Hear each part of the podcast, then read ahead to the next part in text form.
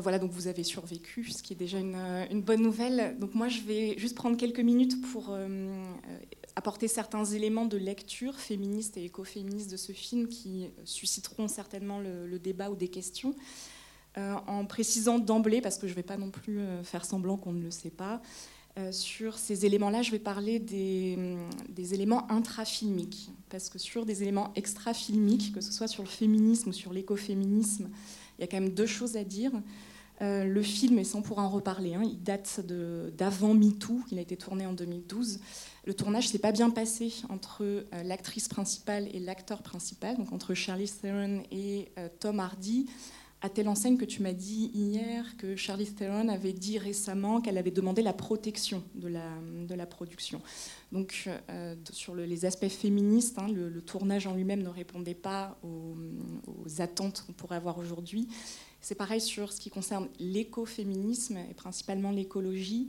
Le tournage du film aurait dû avoir lieu en Australie et pour des raisons climatiques, d'inondation, il a été déplacé en Namibie, dans le désert de Namib où la production a quand même saccagé une partie du désert pour tourner le, film. Hein. Des associations namibiennes ont porté plainte euh, contre le ministère, je crois, de la culture namibienne qui avait autorisé le tournage. Donc sur ces aspects-là, extra-filmiques, déjà, on peut dire que le film n'est pas forcément euh, sans non critiquable. Mais nous, moi, je vais revenir sur les aspects euh, intra-filmiques. Donc tout d'abord, quelques mots sur le, le féminisme, ce qui a très, très, ce qui a agacé en fait les masculinistes. Euh, ces aspects féministes, euh, ils n'ont pas été clairement revendiqués par le réalisateur, qui pourtant a fait un vrai travail là-dessus, et je viens de voir qu'elle figure bien au générique. Euh, pendant quelques semaines, a été présente sur le tournage Eve Insler. Je ne sais pas si ce nom vous dit quelque chose. C'est l'autrice des Monologues du vagin, qui est euh, également quelqu'un qui a beaucoup travaillé avec les femmes victimes de viols et de violences euh, dans le cadre de conflits. Et donc elle a été présente sur le film pour travailler euh, notamment avec les cinq actrices qui jouent les esclaves sexuels de Immortan Joe dans, dans, le film. Donc sans que le réalisateur n'ait revendiqué cette posture, elle était présente dès le travail de tournage du film. Et elle se manifeste principalement, en tout cas tels que les masculinistes aux États-Unis en ont fait la lecture immédiate, dans le personnage de Furiosa, qui est dans ce film au moins un alter ego de Mad Max et qui reprend tous les codes euh, virilistes dont, on parlait rapidement avant le, début du film. Alors je dis au moins son alter ego, puisque euh, notamment par la prestation de l'actrice de Charlize Theron, le personnage est devenu même le personnage central de ce film. Euh, elle n'a aucun engagement sentimental ou amoureux avec le, héros. Elle est vraiment euh, au moins à sa hauteur, euh, même s'il y a une relation d'interdépendance entre les deux. Hein. C'est bien Mad Max qui la sauve à la fin en transfusant son sang. C'est Mad Max, je reviendrai sur cette scène, hein, qui lui dit de retourner à la citadelle. Mais à l'inverse, c'est elle qui permet par exemple à Mad Max de s'échapper. Et c'est elle qui se sert de Mad Max comme un trépied euh, pour tirer euh, en manifestant bien qu'elle vise mieux que lui. Hein. Donc ça sont des scènes qui sont évidemment insupportables euh, pour les personnes qui étaient attachées à la virilité de, Mad Max dans les trois premiers épisodes. Donc on a ce personnage de, Furiosa qui possède en plus des choses que le héros Mad Max n'a pas. elle possède un but, ce que lui n'a pas du tout. Hein. Dans le film, il erre sans but et elle possède un collectif euh, qui est important et dans lequel d'ailleurs elle va inclure euh, le héros Mad Max. Et dans ce collectif, donc ça, ce sont des choses euh, qui hum, paraissent être au second plan sur la première lecture féministe du film. Il y a plusieurs femmes, il y a notamment les cinq épouses qui sont en fait des esclaves sexuels hein, de Immortan Joe, qui jouent des rôles beaucoup plus importants que ce qu'on pourrait voir à première lecture. Et ce que hum, je disais, tout ça, tu pourras sûrement en dire un mot du point de vue technique, c'est-à-dire dans un film qui est quand même peu verbeux, il n'y a pas beaucoup de dialogue dans le film. Euh, les cinq personnages féminins qui accompagnent Furiosa sont bien mieux écrits, euh, bien plus profonds que beaucoup d'autres personnages féminins dans l'histoire du cinéma. On reconnaît, elles ont des caractéristiques qu'elles utilisent, donc The Dag qui est plutôt spirituel, euh, Chido, qui est celle qui euh, a du mal à s'émanciper euh, de sa relation d'esclavagiste, enfin de sa relation, de sa position pardon d'esclave avec Immortan Joe, mais qui finit à la fin par utiliser cette faiblesse pour participer à la, dernière course-poursuite. Pour donner quelques exemples, on pourrait le faire sur l'ensemble de, ces personnages, donc qui sont des personnages écrits et forts malgré leur nombre et malgré le peu de dialogue. Par ailleurs, elles s'inscrivent dans des relations, euh, y compris avec le personnage de Furiosa, de sororité. Tu as mentionné le terme hein, dès le, début, qui est au centre euh, du film ici, et qui est aussi beaucoup plus complexe euh, que ce qu'on pourrait croire. Hein. Donc, il y a une sororité de la part de Furiosa qui a pour but l'émancipation, la libération de ces cinq femmes on le voit aussi très concrètement dans les scènes de course-poursuite ou dans la scène, dans la toute première scène de confrontation avec Mad Max, où les femmes agissent, hein, elles récupèrent une agentivité euh, ensemble dans le cadre de ces, de ces confrontations, y compris physiquement. Et ce qui est particulier dans, ce film, qui fait une lecture plus profonde du scénario, c'est que cette euh, sororité, elle inclut aussi des hommes. Euh, par exemple, Nux, le personnage de Nux, qui est aussi éminemment euh, intéressant, même si je ne vais pas en parler beaucoup, et le personnage de Mad Max lui-même. Donc on est vraiment dans cet aspect du collectif, au-delà de la sororité, de l'humanité qui apporte euh, une réponse à la violence euh, qui peut être euh, incarnée hein, dans Immortanjo et l'ensemble de, sa suite. Ça, c'est plutôt pour les aspects féministes qui sont complétés, mais qui vont faire le lien avec l'écoféminisme, par une autre particularité du film, dans un film d'action qui est vraiment extrêmement nourri de ses codes virilistes. On a une diversité de la représentation féminine qu'on ne trouve pas forcément dans beaucoup de films. Euh, tout type de corps, des femmes porteuses de handicap, y compris euh, le personnage féminin principal, euh, des femmes racisées et aussi des femmes âgées, qu'on retrouve notamment dans le clan matriarcal de, Furiosa. Et ça, c'est à souligner. Ce sont des personnages qu'on ne voit pas si fréquemment pardon, que ça au cinéma, même dans un cinéma qui peut être pensé comme étant plus d'auteur ou plus confidentiel et qui en tout cas est là aussi une mise en scène, enfin une mise en scène des choix du réalisateur. Et donc cet aspect euh, collectif, il répond déjà en partie à la, visée écoféministe du film, sur laquelle je voudrais dire euh, quelques mots. Euh, elle est réelle, elle n'est pas simplement liée au fait qu'il y a des femmes dans un monde où la nature a été détruite.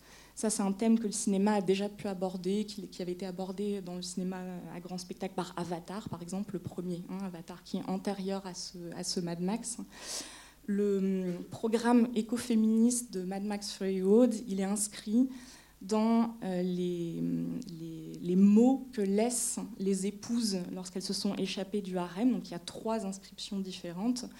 Il y en a deux, et c'est bien le lien entre ces deux inscriptions qui fait le message écoféministe. C'est Who Killed the World, qui a tué le monde, et We Are Not Things. Euh, ces deux inscriptions, elles sont répétées euh, chacune une fois dans le film par une des, épouses. Et c'est bien le lien entre les deux qui est questionné ici, c'est-à-dire euh, le lien entre la domination euh, sur la nature et l'oppression des femmes par le patriarcat, le patriarcat total et totalitaire qui est représenté par Immortanjo dans, dans ce film. Euh, très concrètement, il a confisqué les ressources, il a confisqué les ressources naturelles, hein, c'est ce qu'on voit dans la, citadelle, et il a confisqué les femmes euh, en s'appropriant le corps des femmes. Donc c'est lui qui ensemence artificiellement d'ailleurs les cultures, euh, les, plantes dans la citadelle, et qui ensemence de force aussi des femmes qu'il choisit. Donc c'est cet aspect sur le lien entre les deux que se pose la question écoféministe, et le film n'y répond pas aussi simplement que ce qu'on pourrait croire. La réponse à cette question Who killed the world, ce n'est pas les hommes, hein, c'est bien, c'est le système euh, patriarcal représenté par Immortan Joe, euh, les War Boys et ses fils euh, dans un premier temps.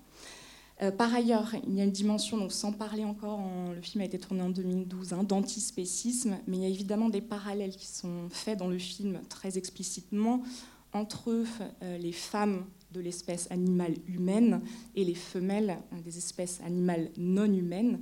Ce qu'on voit très bien dans la scène, euh, une des scènes d'ouverture du film, enfin en tout cas une des scènes dans la citadelle, avec ces femmes qui sont traites comme des vaches, hein, vraiment comme en stabulation.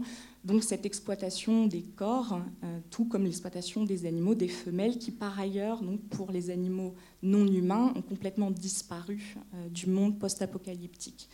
Ça, c'est le programme écoféministe qu'on peut lire de premier abord dans le film. Il est incomplet, il est imparfait. il y a une forme d'essentialisme dans le film. Une forme d'essentialisme qui existe dans certains courants de l'écoféminisme, qui n'est pas une doctrine, hein, qui est plutôt une nébuleuse. Euh, qu'on trouve dans les courants, par exemple, comme l'éco-maternalisme. C'est-à-dire que les femmes, dans Mad Max Fury Road, sont quand même rattachées à leur rôle nourricière. Euh, elles portent les graines, elles se transmettent les graines. Euh, et leur rôle, enfin, elles donnent l'eau à la fin, hein, littéralement, c'est elles qui sont la source de vie. Et évidemment, dans les aspects de la maternité. Et là, je reviens à la troisième inscription euh, que Immortandio trouve dans son harem, qui est Our babies will not be warlords. Nos bébés ne seront pas des seigneurs de guerre, euh, où on ne remet pas en cause l'enfantement par le viol et la maternité par le viol, mais simplement d'extraire ces enfants du système totalitaire d'Immortandio. Dans ce cadre-là, il y a une forme d'essentialisme euh, qu'on peut aussi lire avec une forme d'opposition entre la nature féminine d'un côté et la culture, y compris au sens euh, botanique du terme, euh, confisquée par les hommes de l'autre côté. Euh, c'est une critique qui a été faite à l'écoféminisme, hein, sans parler du film, mais qui a été faite à l'écoféminisme dans ses, dans ses premières années, notamment en France, par les féministes marxistes ou par les, féministes libérales, et qu'on peut retrouver dans, dans cette lecture. Mais à titre personnel, euh, je dirais que ça ne s'arrête pas là, cette lecture. Il y a quand même une proposition de contre-récit euh, alors au patriarcat et à cet essentialisme dans l'écoféminisme par euh, les phénomènes de réappropriation qu'on voit dans le film. Et ça, ça fait lien avec un terme central de l'écoféminisme, de la pensée écoféministe, qui est un terme anglais, reclaim, euh, donc on traduit souvent par réappropriation, euh, réinvention. C'est d'ailleurs le titre d'un recueil qui a été publié par Émilie H., qui est un des grands, un livres français de, l'écoféminisme, qui a été publié d'ailleurs aux éditions Cambourakis, ce qui est un recueil des grands textes fondateurs de l'écoféminisme, hein, qui s'appelle Reclaim. Et cette forme de réappropriation, on la trouve dans le film à divers titres. Je peux juste donner quelques exemples. Il y a la réappropriation, bien sûr, des femmes, par les femmes pardon, de leur corps. On voit très bien dans la scène où euh, The Dag, notamment, enlève sa ceinture de chasteté, hein, après que les autres euh, l'aient fait. Il y a la réappropriation des émotions et d'une forme d'humanité euh, qu'on voit à travers le personnage de Capable. C'est la femme, enfin la femme, l'esclave sexuelle d'Immortan Joe qui a les cheveux teints en rouge mais qu'on voit aussi à travers le personnage de Nux, hein, qui se réapproprie ses émotions au fur et à mesure du film. Mais il y a aussi une réappropriation, et donc je finirai là-dessus parce que c'est cette lecture de la fin du film qui a pu être contestée. Finalement, les femmes retournent à la citadelle, mais elles se réapproprient aussi finalement la citadelle. Elles ne vont pas euh, vers une utopie, elles ne vont pas vers quelque chose qui n'existe pas, mais elles vont aller se réapproprier euh, la citadelle. C'est en ça qu'on peut faire des lectures écoféministes de Mad Max Fury Road, qui encore une fois sont, euh, datent de 2012 hein, finalement du tournage du film, qui sont imparfaites mais qui ont le mérite d'exister dans un film extrêmement grand public et surtout qui est complètement à contre-pied de ce qu'on pourrait attendre, qui est vraiment un grand film d'action avec tous les codes du genre qui sont donc en partie détournés dans ces, dans ces directions-là. Voilà, c'était quelques pistes d'analyse de, et de, de, réflexion que tu peux sûrement compléter évidemment avec les aspects formels du film. Alors, je vais juste parler d'une autre réappropriation.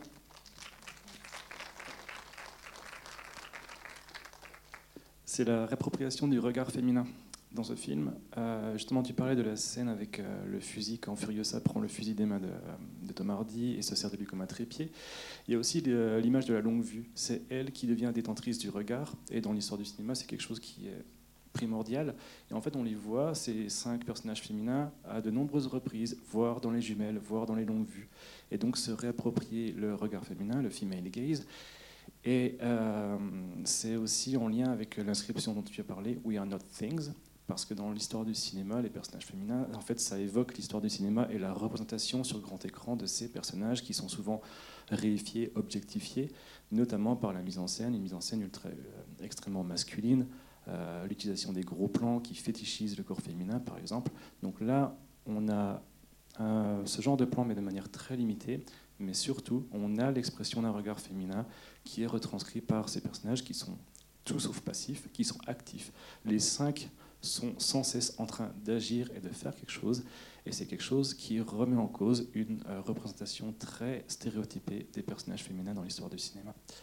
Je ne vais pas développer beaucoup plus, je préfère qu'on prenne le temps de discuter avec vous de répondre à vos questions et vos remarques si vous en avez. Donc n'hésitez pas, si vous avez des questions, je vous tends le micro.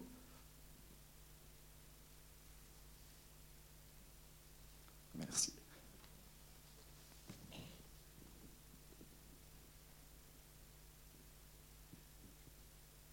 Euh, bonsoir, merci pour euh, votre euh, intervention. C'était très éclairant. Je voulais juste revenir sur quelque chose que vous avez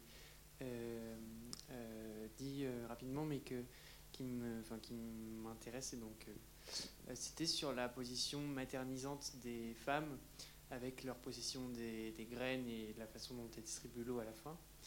Et comme quoi c'était une des premières critiques qui avait été faite à l'écoféminisme. Et je voulais savoir si euh, l'écoféminisme avait évolué là-dessus et quelle, euh, euh, quelle, quelle, vision est-ce que, quelle vision écoféministe on peut avoir de ça aujourd'hui oui, c'est une, une, excellente question. Alors il y a eu une évolution, hein, mais cette, ces premières approches de l'écoféminisme, qui existent toujours hein, par ailleurs, hein, qui ne sont pas forcément majoritaires, mais qui existent toujours dans les courants écoféministes, euh, mettait l'accent sur un lien euh, inné de la femme à la nature de par son rôle de mère nourricière. Et ça, c'est quelque chose qui a été très critiqué, euh, notamment en France, dans les premières années hein, de l'écoféminisme, donc plutôt fin des années 70, début des années 80, où dominait encore une pensée qu'on peut résumer par cette citation extrêmement connue de Simone de Beauvoir On ne naît pas femme, on le devient. Euh, ça, ça marque une méfiance vis-à-vis de toute forme de naturalisation de la femme dans les mouvements féministes, donc plutôt d'obédience euh, libérale et marxiste en France, face à ces formes de naturalisation. Euh, c'est ce qu'on appelle maintenant plutôt l'éco-maternalisme. Donc, ce serait une branche conservatrice de l'écoféminisme Bien sûr que l'écoféminisme ne se réduit pas du tout à cette pensée, et au contraire même, elle est plutôt minoritaire. Hein. Le lien de la femme avec la nature ne vient pas de, de sa capacité à enfanter. Pour la plupart des penseuses écoféministes, il est beaucoup plus complexe, beaucoup plus profond.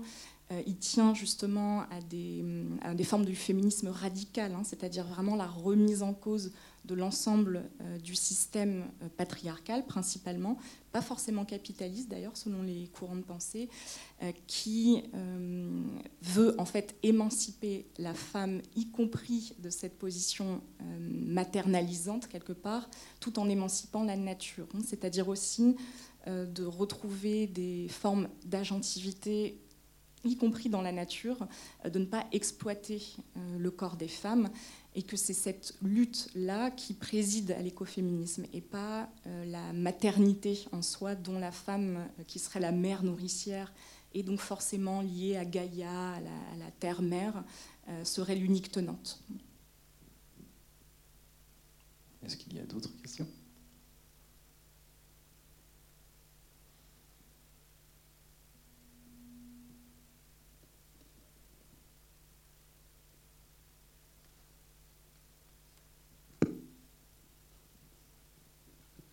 Bonsoir. Alors, moi je m'interrogeais sur les différents enfants d'Immortan Joe. On a l'impression, si j'ai bien compris, qu'il y en a qui sont imparfaits, défectueux. On voit euh, celui qui regarde au début qui est nain, tout petit, dans la longue vue, qui ne peut pas se déplacer. A priori, c'est un de ses enfants. Et celui qui est mort-né, mais qui était parfait. Euh, à qui rejeter la faute? Est-ce qu'il y a une lecture dans le film? Est-ce que ce sont euh, les mères porteuses qui auraient mal fait le travail? Est-ce que c'est à cause d'Immortan Joe? Est-ce que c'est à cause des, de l'environnement euh, dans lequel ils vivent?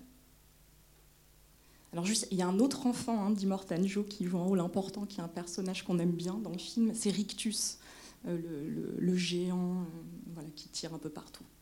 Oui, le géant testostéroné Rictus qui à outrance ce plan où il est en train de tirer. Où, euh, on a presque de, l'affection pour lui quand il se plaint, quand il hurle qu'il avait eu enfin un bébé qui était, euh, qui était sain. On a presque de l'affection pour Rictus. Je pense que la faute est un mix de tout ce que tu euh, as proposé, mais aussi c'est aussi pour ça qu'on a ces cinq épouses, ces cinq épouses parfaites. C'est une sélection, c'est je sais pas, c'est comme s'ils choisissaient des animaux de race en fait. C'est vraiment la réduction animale et il choisit du coup ces femmes dans l'espoir d'avoir euh, un enfant parfait et dans l'espoir de pouvoir continuer et transmettre ce système patriarcal dans lequel il évolue. Alors un enfant parfait, un fils parfait, hein, puisqu'il est bien question d'avoir un fils.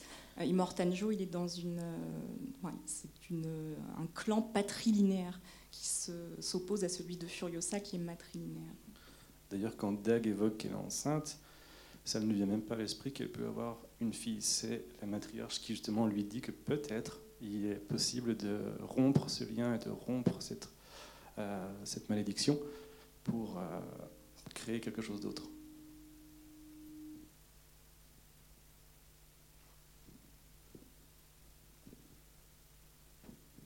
Bonsoir. Je me demandais pourquoi Furiosa n'était pas du tout dans ce clan en fait d'esclaves euh, sexuels. ça peut être euh, sujet à interprétation. Hein. La mienne, elle a été elle-même confisquée euh, dans, un clan, matriarcal. moi, l'interprétation que j'en ferais, c'est qu'elle a fait montre de capacité, notamment dans le cadre militaire de l'organisation de la société d'Immortanjo, qui fait qu'elle a pris cette position particulière. Et euh, quand je dis fait montre de capacité militaire, peut-être y compris dans un sens sacrificiel, euh, on voit hein, qu'elle a notamment euh, une prothèse au bras, ce qui, à mon sens, est une lecture qui est confirmée par sa réponse à la question de Mad Max quand il lui demande pourquoi est-ce qu'elle fait ça.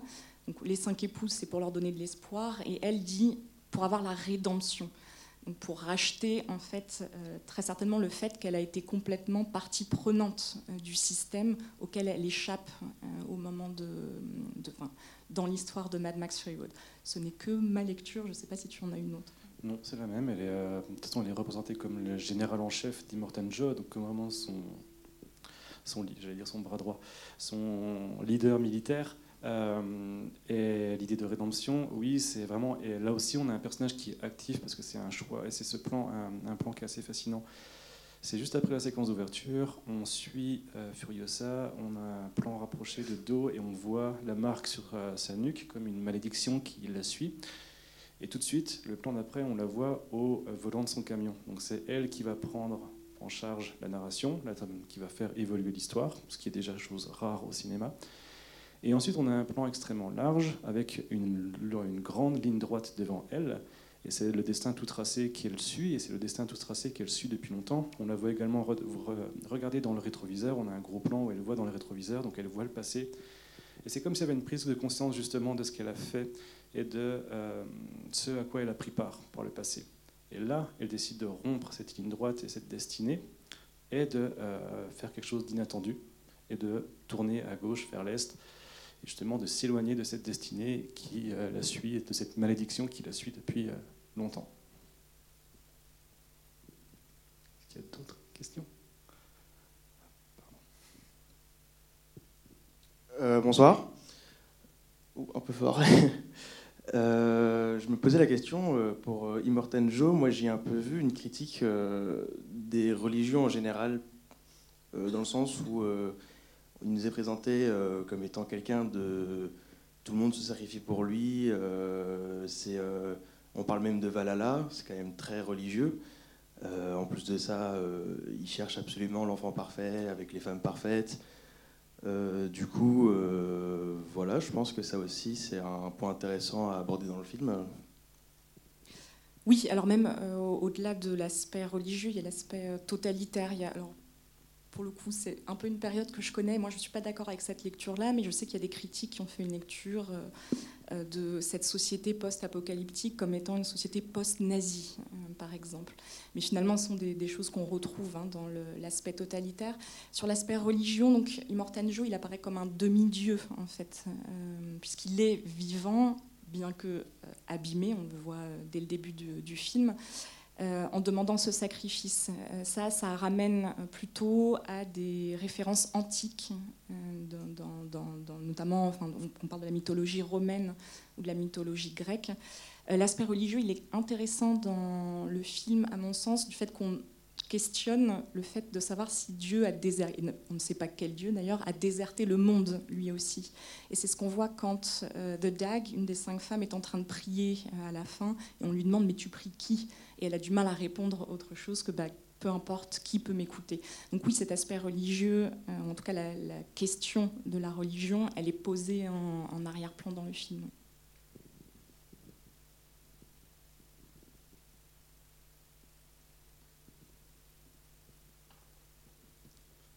Bonsoir.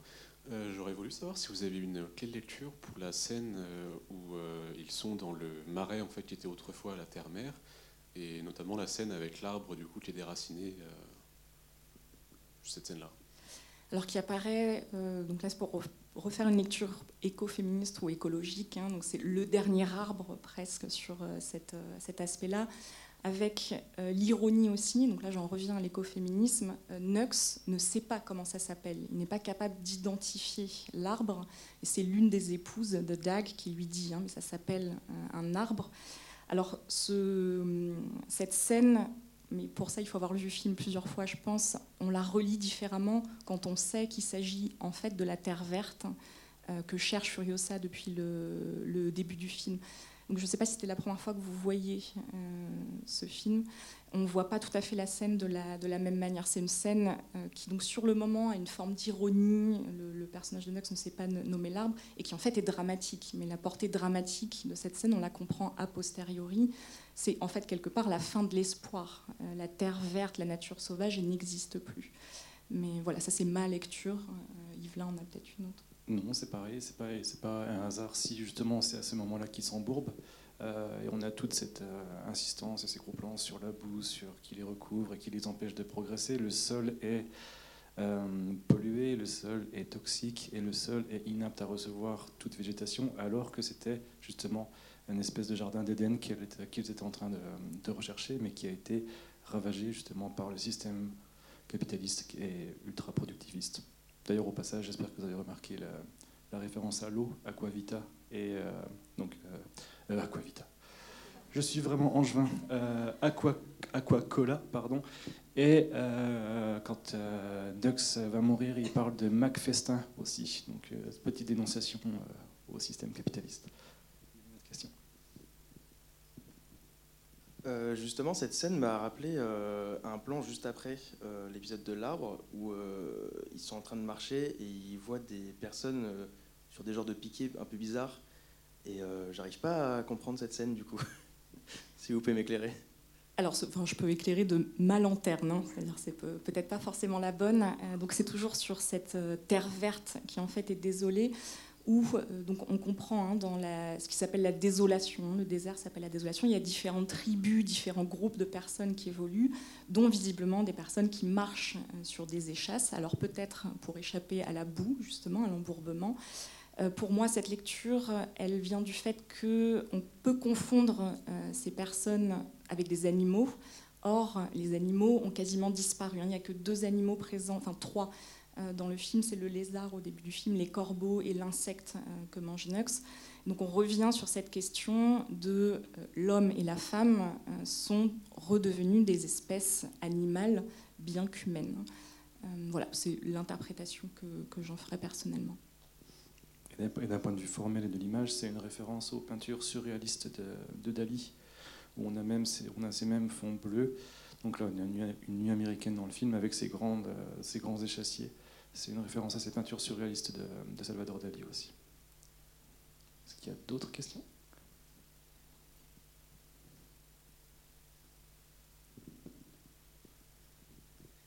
Bonsoir.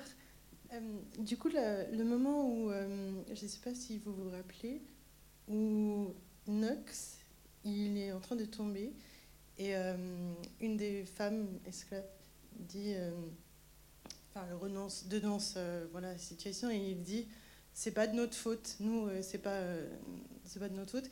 Est-ce que c'est. Donc, c'est intéressant, là, il dit, il avoue un peu que c'est c'est une situation qui. La Terre a été détruite. Donc, est-ce que c'est. Il avoue ça ou il. Je sais pas. Je... Alors, je ne le verrais pas comme un aveu. Donc, encore une fois, c'est un personnage vraiment extrêmement intéressant, le personnage de Nux, euh, qui au début fait partie de ce système. Alors, c'est même pas sans se poser de questions, c'est euh, même avec euh, grand entrain, hein, toujours selon cette promesse religieuse dont vous parlez de rejoindre le Valhalla dans ce côté mythologie nordique. Mais au fur et à mesure, il se rend compte en fait qu'il est lui-même victime de ce système. D'une part parce qu'il est malade, donc il ne fait pas partie de, des, enfants saints ou des warlords les plus saints, et d'autre part parce qu'il est lui-même victime en fait d'Immortan Joe au fur et à mesure que l'intrigue avance. Et donc, euh, cette question, c'est peut-être aussi un moment de prise de conscience euh, pour lui. Hein. C'est vraiment un personnage qui fait un gros cheminement dans, dans le cadre du film, euh, qui évolue beaucoup, hein, même physiquement, mais qui il, est, enfin, il est coupable d'avoir été victime lui aussi, en quelque sorte.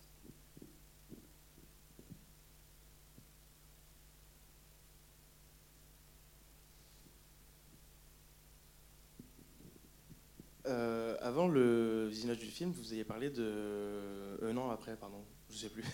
Euh, le fait que Tom Hardy et euh, l'actrice principale, j'ai oublié son. Charlize Theron. Merci.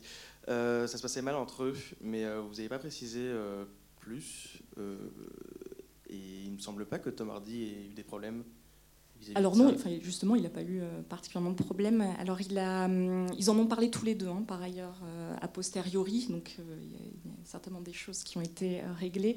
C'était principalement lié, en tout cas de ce qu'ils en disent, à des conflits professionnels, notamment au fait que Tom Hardy n'arrivait jamais à l'heure sur le tournage, qui est quand même un tournage extrêmement dispendieux, extrêmement compliqué, ce qui a créé d'énormes tensions avec Charlie Theron il y aurait eu des violences verbales assez importantes euh, échangées entre les deux. Et je crois qu'elle a dit qu'une fois, ces violences verbales avaient été vraiment extrêmes et qu'elle a, pris peur. Et donc là, tu pourras compléter parce qu'apparemment, elle a même demandé la protection de la production. Oui, alors pour euh, compléter l'anecdote, c'est le tournage commençait à 8h du matin, Furiosa est arrivé, euh, le temps du maquillage, etc. Ça a pris beaucoup de temps. Et c'est la scène où justement elle prend place dans le camion. Et du coup, le réalisateur lui demande de prendre place dans le camion. Elle s'assoit, elle prend place dans le camion. Et une heure après, Tom Hardy n'est toujours pas là. Deux heures après, Tom Hardy n'est toujours pas là. Et Charlie Theron n'a pas bougé de sa place. Et elle ne bougera pas de sa place jusqu'à ce que Tom Hardy arrive. Pour montrer aussi à quel point la volonté de l'actrice euh, transparaît aussi dans sa performance à l'écran.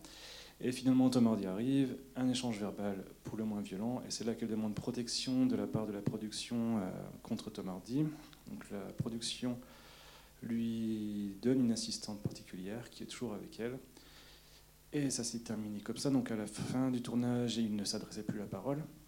Et a posteriori, Tom Hardy a dit qu'il a juste agi comme euh, un petit morveux, qu'il regrettait. Et surtout, George Miller, le cinéaste, a également avoué qu'il ne s'y est pas bien pris du tout humainement pour gérer la relation entre les deux acteurs et a fait son mea culpa aussi. Donc voilà un peu l'histoire derrière, euh, derrière cette querelle. Euh, donc avant MeToo, et je pense que ça aurait été euh, réglé de manière totalement différente quelques années plus tard, sur le tournage en tout cas. Oui, c'est ça, parce qu'on est vraiment cinq ans avant MeToo. J'ai lu pour l'anecdote aussi que Tom Hardy, quand il a été casté, il avait craché sur euh, Armie Hammer, ce qui est quand même euh, d'une folle ironie. Donc Armie Hammer, c'est un, acteur qui depuis est complètement euh, sorti du circuit pour des petites choses telles que du cannibalisme, enfin des viols, de la séquestration, etc. Donc il y avait eu aussi cette question-là avant le tournage. Mais oui, il faut bien remettre le film aussi dans ce contexte pré-MeToo, ce qui rend d'autant plus intéressant la féminisation de la franchise. Et peut-être pour finir euh, sur ces questions-là, cette question de la féminisation des franchises, en fait, elle va se reposer quelques mois après, ce qui va détourner les masculinistes euh, de, Mad Max Fury Road, qui vont s'acharner sur un autre film, qui est euh, Ghostbusters de Paul Feig, version entièrement féminine, hein, qui est sorti quelques, quelques mois après, je crois, Mad Max, et qui là va vraiment déchaîner hein, cette... cette bah oui, cette haine masculiniste qui va être beaucoup plus durable. Donc, comme quoi il y a pire que de faire un film d'action avec des femmes, c'est de faire une comédie euh, avec des femmes, ce qui apparemment vraiment est encore moins acceptable. Il y a eu Ghostbusters et après il y a eu Ocean's 8 aussi sur la reprise de la franchise, qui pareil, euh, ben, et ce qui est déplorable, c'est que ces films se sont fait descendre avant même leur sortie en salle. Juste la bande-annonce a, suffi pour qu'il y ait ce déferlement de haine. Et pour revenir vite aussi sur la féminisation de la franchise et là de Mad Max, je voudrais juste revenir une minute sur la séquence euh, d'introduction du film, où donc c'est 30 ans avant le dernier Mad Max, avant Mad Max numéro 3. Et le tout premier plan, c'est vraiment une réactualisation, une réiconisation du personnage de Max. Il est de dos, il a une sacrée prestance, il mange son lézard, etc. Mais en fait, euh, George Miller joue avec nos attentes. Pareil, au début, c'est une voix off de Tom Hardy qu'on entend, donc on va se dire qu'il est, euh, c'est lui qui est en charge de la narration et qui va nous guider. Non, il nous guide en rien du tout, parce qu'il essaie de s'enfuir, et la première course-poursuite dure à peine 15 secondes, et il se fait rattraper comme un gros loser, et il est réduit à son état le plus animal, en fait. Et il y a, pareil, il y a aussi plein de gros plans sur la voiture, donc vraiment tout pour réactualiser le mythe de Mad Max. Mais ce mythe est détruit en une séquence à l'ouverture il est réduit à l'état animal. On a un processus de déshumanisation qu'on retrouve dans beaucoup de personnages. Et c'est seulement au contact de Furiosa qu'il va retrouver un peu d'humanité et de rédemption aussi. Et j'aimerais bien souligner aussi ce gros plan sur la poignée de main euh, quand il passe un deal. Et là, c'est vraiment c'est une collaboration. C'est pas euh, Mad Max qui va aider Furiosa. C'est vraiment un travail collaboratif qui aura lieu pendant tout le film, mais pas une domination de Max sur Furiosa. On a encore le temps pour une ou deux questions.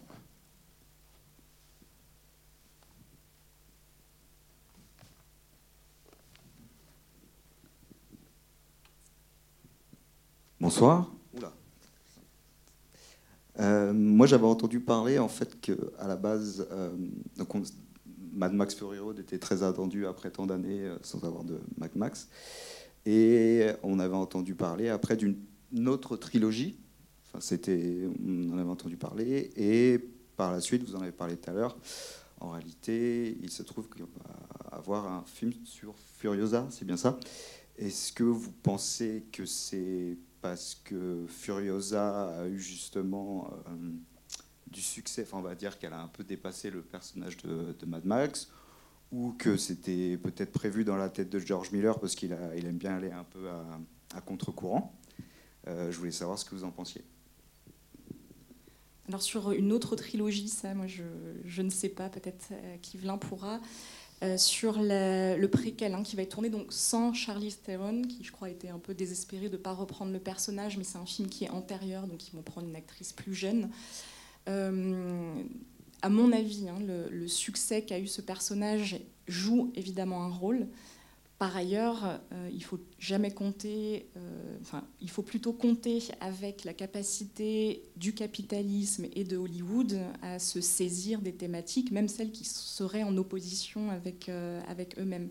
Donc de jouer ensuite sur une nouvelle franchise, enfin on a vu ça avec Alien, hein, par exemple, d'ailleurs dans la franchise dans laquelle a joué Charlie Theron juste avant Mad Max aussi où il y a des reprises sur, les personnages féminins plus ou moins heureuses. Ça, c'est voilà, mon interprétation de ce film qui est en tournage, tu m'as dit, euh, Yvelin, sur euh, Furiosa. C'est Anna Taylor-Joy qui, va, qui va prendre le rôle. Voilà, mais pour le reste, moi, j'ai pas d'informations sur une autre trilogie qui aurait été envisagée. Euh, moi non plus, j'avais pas entendu parler de cette trilogie, mais par contre, très rapidement, oui, le projet de Furiosa a été mis en place. Euh, la production a mis du temps, malgré tout, mais oui, je, suis, je pense qu'il y a aussi un, phénomène de réappropriation de la part de Hollywood, comme beaucoup de fois, et de féminisme washing, comme on a du greenwashing. Mais bah, réjouissons-nous quand même qu'on ait un film entier sur Furiosa, ce personnage si riche. Et c'est intéressant, justement, tu parles de Alien. Euh, je voulais aussi faire cette référence. Le personnage de, de Furiosa, avec le crâne rasé, est aussi une référence à un autre personnage féminin pour le moins badass dans l'histoire du cinéma, c'est Helen Ripley qui dans, merci, qui dans Alien 3 a également le crâne rasé. Euh, je pense que c'est euh, le lien est assez euh, explicite entre les deux.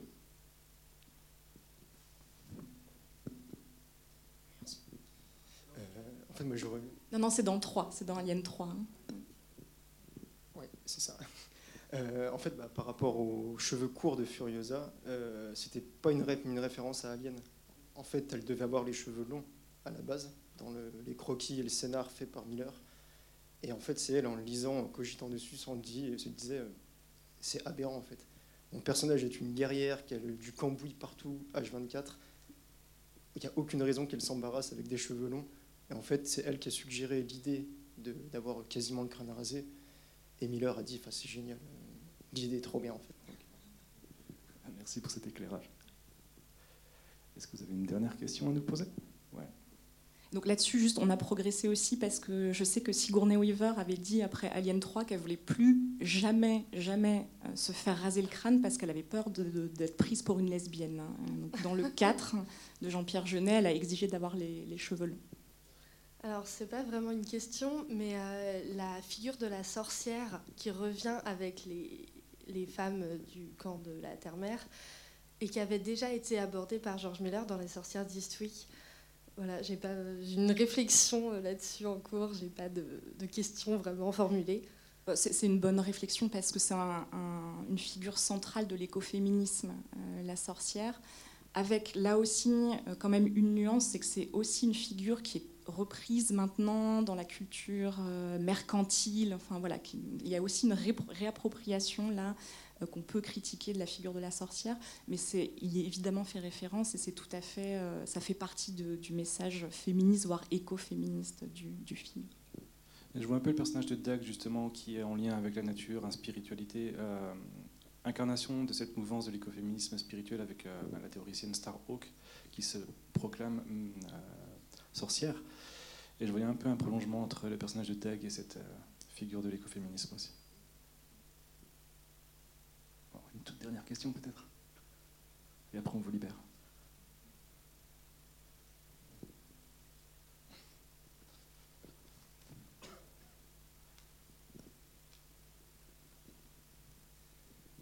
Euh, ça va être encore une fois revenir sur la, remarque que vous venez de faire. C'est qu'en fait, le personnage de Dag, euh, enfin, toutes les, les, les femmes d'Immortan, on remarque dans les quelques plans rapides qu'il y a sur le harem au début qu'il y a des livres partout. En fait, même si elles sont esclaves sexuelles, elles baignent dans le savoir. Il y a un piano, on voit des, objets. Donc en fait, c'est aussi pour ça que le personnage de Dag part d'une manière très bizarre. Les personnages sont tous taiseux. Et elle, elle a un vocabulaire extrêmement lettré, qui est très surprenant au début. Donc je ne sais pas si c'est une question d'écoféminisme ou juste un élément de diégèse, en fait. Oui, les deux, c'est la confiscation de la culture aussi, hein, qui sont vraiment, elles sont dans un coffre-fort avec les livres et les, et les pianos. Mais euh, oui, oui, enfin, évidemment. Eh ben, je vous propose de conclure sur cette euh, dernière remarque. Merci encore à vous d'être venus ce soir. J'espère que vous avez apprécié la séance Merci. discussion.